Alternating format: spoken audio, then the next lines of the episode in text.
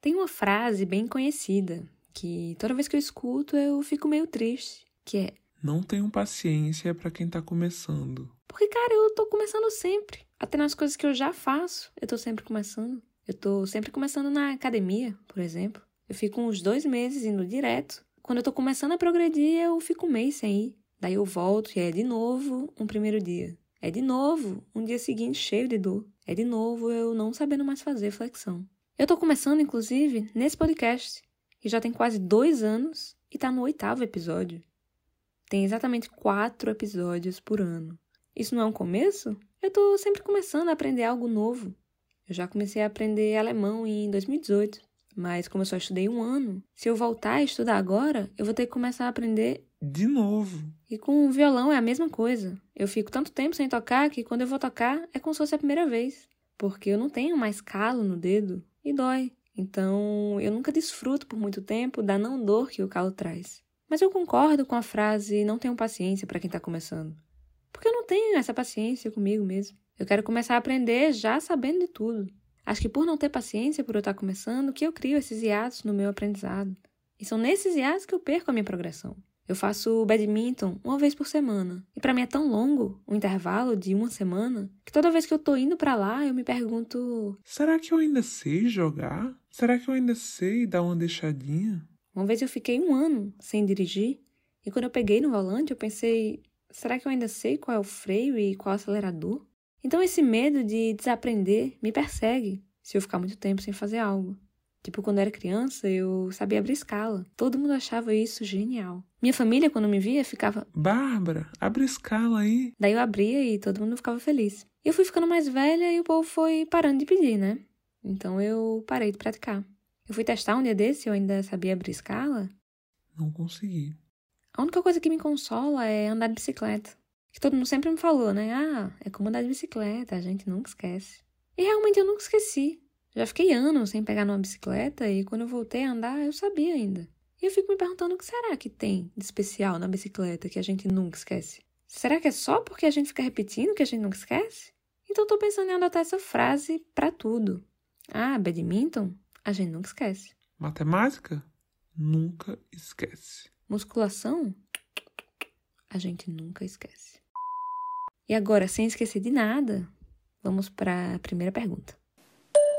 Oi, Babi. Muito feliz que você tá postando mais episódios do podcast.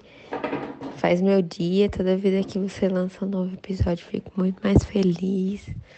A vida tem mais cor. Mas eu tenho uma pergunta pra você. Por que, que a gente usa a expressão morta com farofa? Por que com farofa? Porque quando a pessoa morre com farofa é pior. Bom, primeiro eu queria agradecer os elogios e ressaltar que eu tinha postado o terceiro episódio do ano e ela veio me dizer que tá feliz por eu estar postando mais. O terceiro do ano. Ou seja, fica aí de lição pra gente sempre mirar baixo, né? Porque quando a gente faz o mínimo, agrada todo mundo. Agora, respondendo a pergunta, que é uma pergunta muito boa, muito boa. Eu amei essa pergunta. Porque ela me fez lembrar de uma das minhas músicas preferidas do mundo inteiro.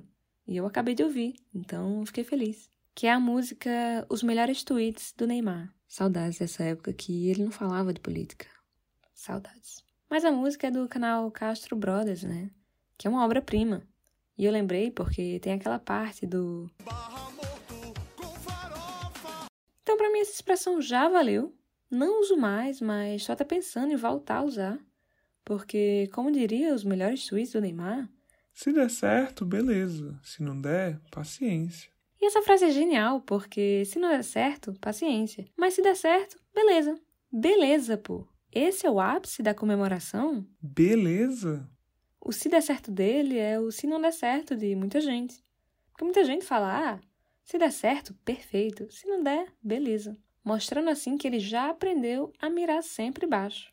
Mas essa expressão, tô morta com farofa, é tipicamente brasileira, né? Nada mais brasileiro do que colocar farofa em tudo. E colocar tudo na farofa. Como diz o livro Put Some Farofa, de Gregório da Vivier. A gente bota farofa na muqueca, no pirão, na feijoada, no churrasco, no açaí, no macarrão. E a gente coloca banana na farofa, bacon na farofa, ovo na farofa, cebola na farofa, linguiça na farofa. Então, assim, a gente já colocou farofa em tudo na nossa vida. Só faltou na morte. E depois dessa expressão, não faltou mais. Uma vez eu tava doente, com dor de garganta e tal, bem mal. Daí Diandra foi procurar no YouTube. Como melhorar a dor de garganta? Ela achou um vídeo aleatório de uma mulher ensinando a fazer um chá para melhorar a dor de garganta. Ela fez lá gengibre, mel, limão, botou para ferver, deixou esfriar e tal. E no final, ela deu um gole e disse: Hum, delícia. Ela deu outro gole. Nossa, perfeito. Outro gole. Hum, esse chá é maravilhoso. Ela ficou um minuto dando gole e elogiando o chá, sem corte. Daí eu fiquei muito curiosa, né? Nossa, quero experimentar isso aí. Quando eu provei, bom, eu fiquei um minuto dando gole e elogiando o chá, sem parar. Fora que aliviou na hora a minha dor de garganta. Agora eu não posso ouvir qualquer pessoa falando que tá com dor de garganta que eu quero dizer para eu fazer esse chá. É tipo aquela cena de Meninas Malvadas. Ah, eu passava 90% do meu tempo falando como aquele chá era bom e os outros 10% torcendo para que alguém falasse que tava com dor de garganta. Mas eu tento me controlar. Tainá mesmo, a que perguntou do Morta com Farofa, ela falou que a voz dela ficou anasalada porque ela estava gripada. Eu me controlei para não falar do chá e não falei. Achei que tinha conseguido, mas aqui tô eu falando do chá. Cara, me desculpa, eu não quero ser essa pessoa. E agora, próxima pergunta. Ei, Bárbara, tudo bem? Cara, depois que eu comecei a ouvir esse podcast, que é simplesmente maravilhoso, eu percebi que eu tenho uma lista de expressões que eu nunca entendi na vida. E eu também percebi o quão preguiçosa eu sou, porque eu nunca pesquisei sobre elas, né? Mas enfim, vou aproveitar essa oportunidade. Vou pegar aqui a expressão que eu considero mais sem explicação na minha lista, que é a seguinte: fala mais do que o homem da cobra. Cara, que, que isso significa? Assim, mano, quem é esse homem? Por que, que ele tem uma cobra? E por que, que ele fala tanto assim? Então, se puder me explicar essa, cara, vai tirar assim um peso das minhas costas. Tá bom? Brigadão, beijo. Meu podcast é maravilhoso? Maravilhoso é saber que você tem uma lista de expressões que você nunca entendeu na vida. E melhor ainda, nunca pesquisou para entender. Que é exatamente isso que eu procuro, né? Pessoas sem propriedade no que eu falo, achando que eu tenho propriedade para falar de alguma coisa. Da mesma família do homem do saco, vem o homem da cobra, o Homem do Saco, famosíssimo. Eu morria de medo quando era criança. Porque diziam que de noite ele ficava perambulando em silêncio e toda criança que ele via vagando por aí, ele pegava e jogava dentro do saco. Todo mundo tinha medo do Homem do Saco. Mas o Homem da Cobra, que também tinha a intenção de causar medo, porque em vez de um saco, ele carregava uma cobra, ou seja, em vez de jogar a criança dentro do saco, ele jogava a criança dentro da cobra. Mas, por uma pequena diferença de personalidade, ele flopou nesse quesito do medo. Que ao contrário do homem do saco, que vinha em silêncio, e sem perceber ele já te pegava e te metia dentro do saco, o homem da cobra não sabia fazer silêncio. Então ele espantava o povo quando ele estava chegando perto. Porque todo mundo ouvia ele falar. Ele não era discreto. Então quando ele vinha, o povo já fugia e começava a rir dele. Porque ele nunca conseguiu pegar uma criança que fosse. Então ele virou motivo de chacota, porque ninguém mais tinha medo dele. E virou sinônimo de tagarela, que foi o motivo dele ter flopado no mercado do medo, né? Então, quando a pessoa estava falando muito, já diziam: Ah, tá falando mais que o homem da cobra, hein? E falam assim até hoje. Um dia eu estava conversando com uma amiga minha, Luana, e a gente mencionou Harry Potter.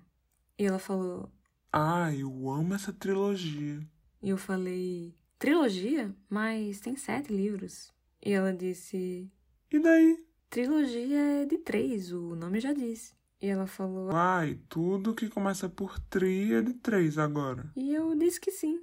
Tricolor, triatlon, trio, triângulo, trinta, tripé. Tudo é relacionado a três. E ela não se conformou. E depois de pensar muito, ela disse: trigo. Realmente, agora você acabou comigo. Depois dessa derrota, vamos para a próxima pergunta. É, a menina perguntou sobre segredos, né? Que, tipo, segredos a gente acaba contando para algumas pessoas, enfim. Aí eu fiquei pensando que, tipo, tem coisas que a gente faz muito pelo álcool. Tipo, eu conto vários segredos meus que eu não gostaria que outras pessoas soubessem. Uh, porque estou alcoolizada e, tipo, sem vergonha na cara. Então, assim, fico me perguntando por que, que o álcool deixa a gente tão solto para fazer merda, sabe? Tipo, para contar coisas que a gente não gostaria de contar, ou de fazer coisas que não gostaríamos de fazer, ou se isso é só coisas que nós, no fundo, no fundo nós gostaríamos, mas não temos coragem suficiente. Fica aí meu questionamento. O que o álcool provoca em você? O que o álcool provoca em mim? Em mim especificamente? Bom, se eu ingerir um pouquinho acima de pouco, me provoca enjoo e vômito da bile. Então eu não costumo mais beber a ponto de falar coisas que eu não queria falar, nem fazer coisas que eu não queria fazer. Porque aí essa coisa, no caso, vai ser vomitar a bile. E isso eu não quero mais nem a pau. Mas é interessante isso porque o álcool realmente faz, de maneira geral, as pessoas se exporem demais, né? Quase de certeza absoluta, o álcool faz a gente se expor porque a gente fica sob um efeito relaxante que deixa a gente à vontade. E quando a gente tá à vontade, a gente se expõe. É tipo eu nesse podcast, que é o lugar que eu mais me exponho na vida. É o meu álcool. Mas eu me exponho porque quando eu tô gravando, eu tô sozinha. Então eu tô muito à vontade. E quando eu posto e vejo outras pessoas ouvindo, é equivalente ao dia seguinte da sua bebedeira. Você ouvir isso aqui é a minha ressaca. É a mesma sensação de você descobrindo tudo que você fez na noite passada. Então, se eu falar uma besteira muito grande aqui, por favor, releva. Eu tava bêbada.